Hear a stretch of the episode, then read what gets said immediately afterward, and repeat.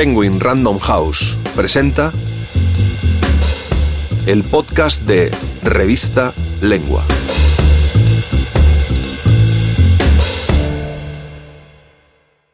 José Saramago, todos los escritores que viven en mí. Por José Saramago. Narrado por Antonio Martínez Asensio. Trabajó de periodista, crítico y traductor en Portugal durante varios años hasta 1976, cuando se dedicó exclusivamente a la literatura. Sin embargo, José Saramago nunca abandonó la escritura de columnas de opinión, cartas abiertas y crónicas en medios de todo el mundo. El año en el que cumpliría 100 años parece el pretexto perfecto para recorrer ese camino paralelo de su obra.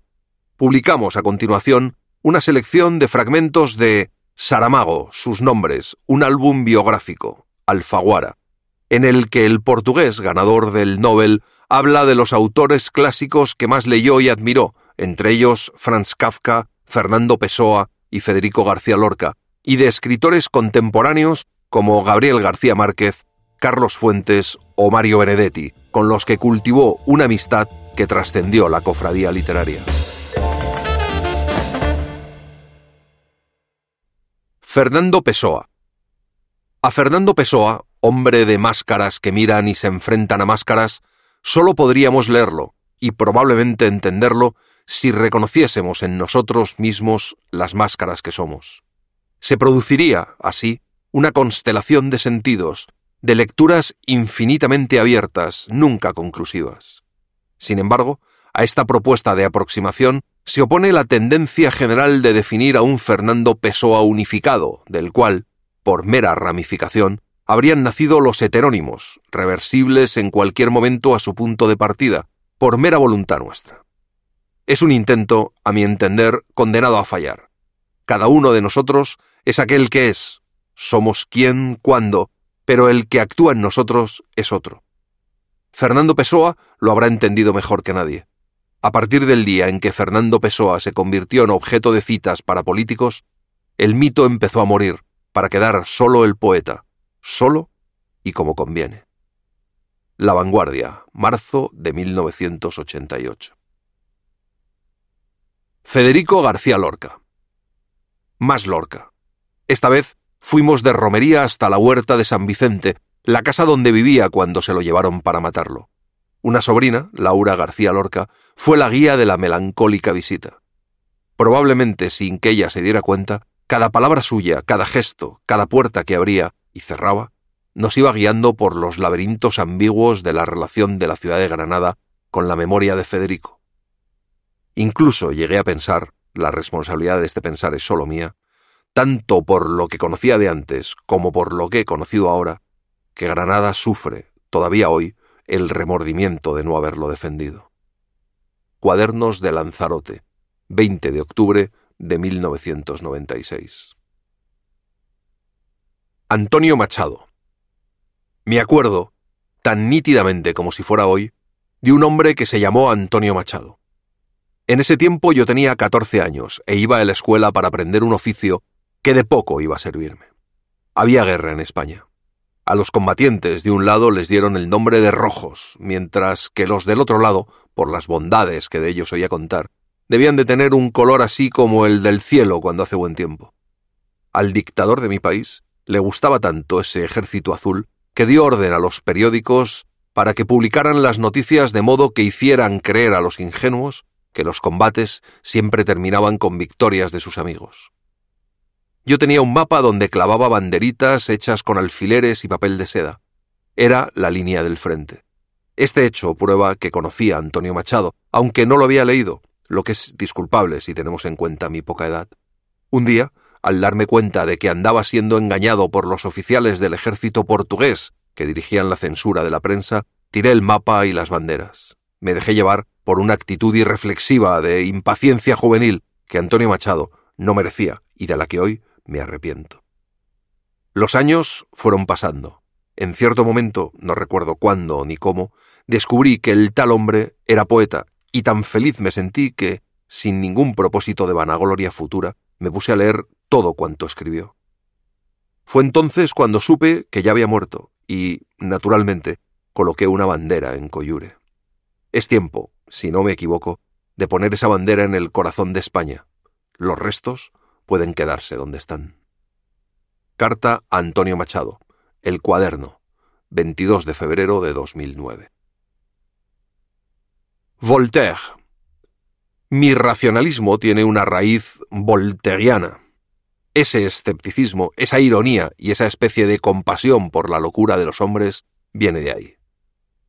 Expreso, 2 de noviembre de 1991. Me gustaría encontrarme con Voltaire y decirle que tenía razón en su opinión escéptica y pesimista del género humano. Le diría que tuvo razón y que muchos años después no hemos cambiado nada, que hay motivos para pensar que si él viviese en el siglo XX tendría aún mucha más razón. Diario 1, 13 de septiembre de 1998. Karl Marx. Marx, por ejemplo, no dogmatizó, pero no faltaron después pseudomarxistas para convertir el capital en otra Biblia, cambiando el pensamiento activo por la glosa estéril o por la interpretación viciosa. Ya se ha visto lo que sucedió. Un día, si fuésemos capaces de deshacernos de los antiguos y férreos moldes, la piel que parecía vieja y al final no nos dejó crecer, volveremos a encontrarnos con Marx. Tal vez un reexamen marxista del marxismo nos ayude a abrir caminos más generosos al acto de pensar, que tendrá que empezar por buscar respuestas a la pregunta fundamental, ¿por qué pienso como pienso? Con otras palabras, ¿qué es la ideología? Parecen preguntas de poca monta y no creo que haya otras más importantes. Cuadernos de Lanzarote, 21 de marzo de 1995. Franz Kafka. Es evidente que Dios no ha leído a Kafka. Sofía Gandarias, El último cuaderno, 14 de junio de 2009. Si hay un escritor del siglo XX por el que siento veneración, ese es Kafka y reivindico ser kafkiano. Kafka dijo que un libro tiene que ser el hacha que corta el mar helado de nuestra conciencia. Todo esto como un programa de trabajo. Época, 21 de enero de 2001. Jorge Luis Borges. El último de los gigantes literarios. Esa literatura suya que parece haberse desprendido de la realidad para revelar mejor sus misterios invisibles. Hay mundos que existen a partir del momento en que él los creó. Palabras en la inauguración del Memorial a Borges en Lisboa, 12 de diciembre de 2008. Borges inventó la literatura virtual. Pierre Menard, Herbert Cohen, toda esa fantasía, todo ese inventar un mundo que solo existe en su mente, en su imaginación.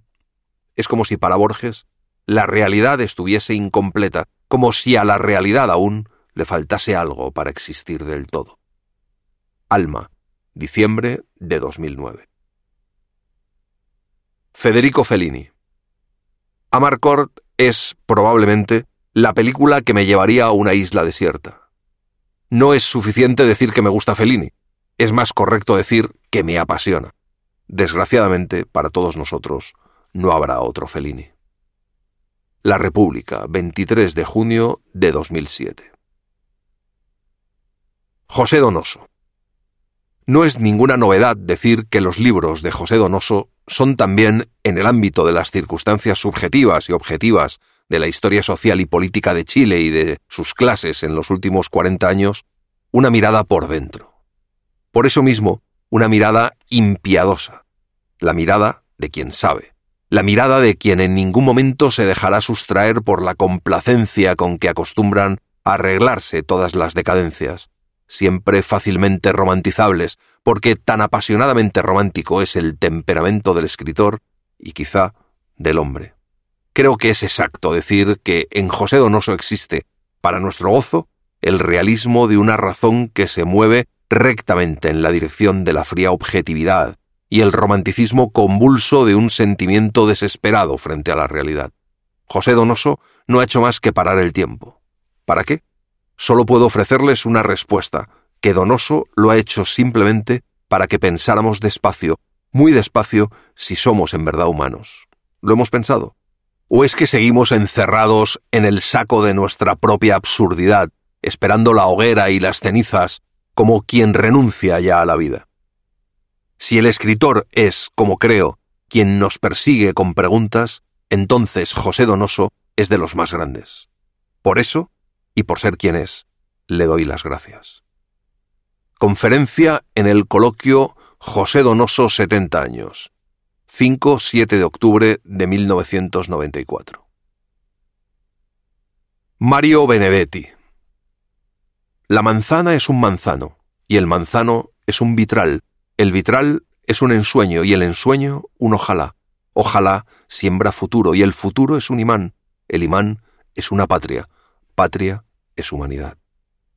Mario Benedetti escribió estos versos cuando andaba por aquí transportando sobre los hombros su exilio y el de todos los exiliados del mundo. Era el momento adecuado para conocer el significado de la palabra patria. Por eso descubrió la gloriosa humanidad de hombres y mujeres que cada día, juntando afán con afán, como hoy aquí, pretenden construir otra norma y otra forma de mirar y de mirarse. Así que siguió escribiendo mi amigo Mario Benedetti.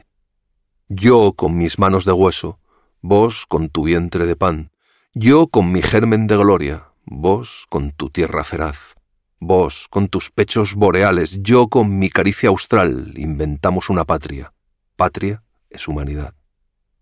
Algunos hombres han encarnado este sueño de José Martí, sin duda los mejores, y Mario Benedetti está entre ellos. Por eso todos sentimos que algo dentro de nosotros se nos ensancha cada vez que leemos una página suya, un poema, un cuento, la lección moral que nos alumbra. Ahora, en esta fiesta de intercambio y mestizaje, conviene recordar el porqué de tanta amistad, de tanta gratitud. La patria que Benedetti nos ha ido ofreciendo se ha convertido en nuestra propia patria y todos juntos nos festejamos al descubrirnos a nosotros mismos en la escritura y en el ejemplo de nuestro definitivo amigo. Agradecerle al escritor Mario Benedetti que nos haya descubierto los andamiajes de una nueva patria y que ésta sea un lugar de encuentro y de responsabilidad es un deber que tenemos hoy más que nunca, porque están cerca los que se empeñan en prostituir palabras y conceptos, los que desprecian o condenan al otro porque le atribuyen patrias distintas a la única posible, la de la necesaria humanidad que Benedetti nos ha enseñado. Gracias, Mario. Un abrazo de hermano. Carta pública a Mario Benedetti por la atribución del premio Son Latino, 25 de agosto de 2000. Gabriel García Márquez. Los escritores se dividen, imaginando que aceptaran ser divididos, en dos grupos. El más reducido, el de aquellos que fueron capaces de abrirle a la literatura nuevos caminos. El más numeroso, el de los que van detrás y se sirven de esos caminos para su propio viaje. Es así desde el principio del mundo, y la legítima vanidad de los autores nada puede contra las claridades de la evidencia. Gabriel García Márquez usó su ingenio para abrir y consolidar la vía del después mal llamado realismo mágico, por donde avanzaron más tarde multitudes de seguidores y, como siempre sucede, los detractores de turno. El primer libro suyo que me llegó a las manos fue Cien años de soledad, y el choque que me causó fue tal que tuve que parar de leer al cabo de cincuenta páginas. Necesitaba poner algún orden en mi cabeza, alguna disciplina en el corazón y sobre todo aprender a manejar la brújula con la que tenía la esperanza de orientarme en las veredas del mundo nuevo que se presentaba ante mis ojos. En mi vida de lector han sido poquísimas las ocasiones en que se ha producido una experiencia como esta. Si la palabra traumatismo pudiese tener un significado positivo, de buen grado la aplicaría al caso. Pero, ya que ha sido escrita, aquí la dejo. Espero que se entienda.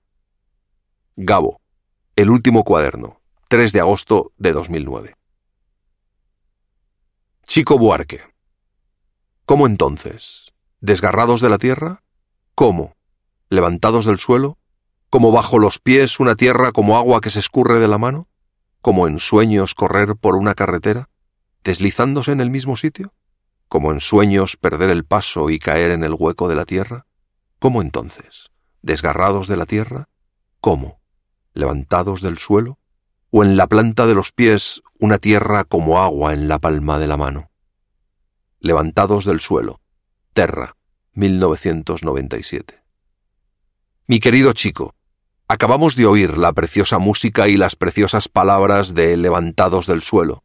Las hemos oído emocionados, como si las estuviesen cantando todos los hombres y las mujeres sin tierra de ese dolorido Brasil. Gracias a tu talento y a tu corazón generoso, la gente sufridora del campo tiene su himno. Ojalá sea cantado y oído en todas las partes del mundo donde falta la justicia y es negado el derecho. Por lo que a mí respecta, te estaré siempre agradecido por haberle puesto a tu canción el título de un libro mío. Puedes imaginarte la alegría que me da y también el orgullo. Recibe nuestro abrazo fraterno. Carta de José Saramago, 19 de marzo de 1997. Manuel Vázquez Montalbán. Es extraño porque no tuve mucha intimidad con Manolo Vázquez Montalbán. Llegó hasta mí a través de Pilar. Nos llevamos muy bien desde el primer momento, pero las circunstancias, él aquí en Barcelona y nosotros en Lanzarote o en Lisboa, él viajando muchísimo y nosotros que no viajábamos menos, la nuestra es un ejemplo de gran amistad en que no fue necesario que hubiésemos ido a la misma escuela, bebido la primera copa juntos o fumado el primer cigarro. No era necesario. Lo que pido es que recordemos a Manolo vivo, porque está vivo. Apertura de la fiesta de San Jordi Barcelona, 2004. Susan Sontag. A Susan Sontag apetece llamarla simplemente la Sontag, como acostumbran los italianos cuando se refieren a las grandes cantantes de ópera. Susan, que yo sepa, no canta, pero parece tener la misma fuerza, el mismo lírico vuelo, la misma arrebatada pasión, la misma presencia irrefutable. Lo más curioso es que, contradiciendo absolutamente esta impresión, no se encuentra en ella ningún asomo de teatralidad, ninguna presunción. Sus gestos son naturales siempre, el tono siempre acertado. Había coincidido con ella una vez, hace un buen par de años, en una mesa redonda del Salón del Libro de Turín. Por aquella época me pareció arrogante, impertinente, incluso presuntuosa. Para decirlo todo con una palabra, me desagradó.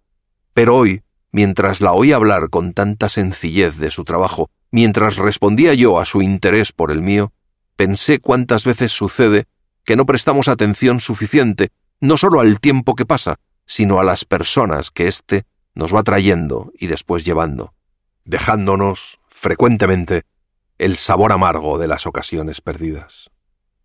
Cuadernos de Lanzarote, 24 de abril de 1995. Carlos Fuentes. El primer libro de Carlos Fuentes que leí fue Aura. Aunque no he vuelto a él, guardo desde aquel día, más de cuarenta años han pasado, la impresión de haber penetrado en un mundo diferente a todo lo que había conocido hasta entonces, una atmósfera compuesta de objetividad realista y de misteriosa magia, en que estos contrarios, en el fondo más aparentes que efectivos, se fundían para crear en el espíritu del lector una vibración singular en todos los aspectos.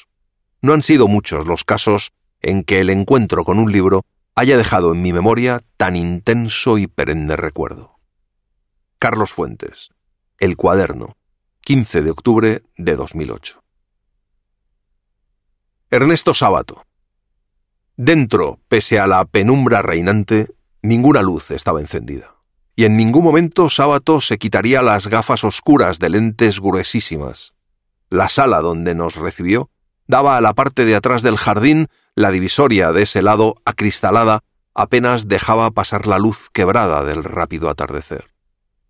Ofrecía a Sábato el ensayo. Él quiso saber qué ciegos eran estos míos. Yo le hablé de los suyos. Después repasamos juntos los ciegos ilustres de la literatura, tanto personajes como autores, y acabamos preguntándonos aquello que muchos han querido saber, si los problemas de visión que uno y otro hemos sufrido habrán sido la causa inmediata de nuestras contribuciones de ciegos a los estudios literarios. Estuvimos de acuerdo en que no. Trajeron un café que tomamos en silencio. Después, Sábato se lanzó como quien repite un camino ya muchas veces recorrido a un largo soliloquio que comenzaba por la evocación dolorida de la muerte reciente de un hijo, herida que siempre le irá a sangrar, y luego, como si le fuese imposible escapar de su propio laberinto, transitó por las diversas obsesiones que le conocemos, la descreencia en la razón, la negación crítica del conocimiento científico, la descalificación del progreso, el problema del mal, Dostoyevsky, la apología de la obra breve, pese a Dostoyevsky, comentó ahora. La sala se fue oscureciendo hasta que casi no conseguíamos vernos. Sábato no se levantó a encender la luz. Sombra entre sombras, su voz de ceniza lentamente fue cubriendo la sala, los estantes, las caras, los bultos, las manos. Le dije que hasta para descreer de la razón teníamos necesidad de la razón, que el mal no era efecto ni obra de un demonio, que no hay otro demonio ni otro Dios que el propio hombre. No tengo seguridad de que me haya oído. Su voz era como un río negro hacia el cual poco a poco yo mismo, todavía agarrado a la orilla, iba resbalando. Cuadernos de Lanzarote, 18 de mayo de 1996. Estoy seguro de que al siglo pasado se le podría llamar también el siglo de sábado, como el de Kafka o el de Proust. Sábado. El último cuaderno. 24 de junio de 2009. Si quieres leer este y otros artículos, entra en revistalengua.com.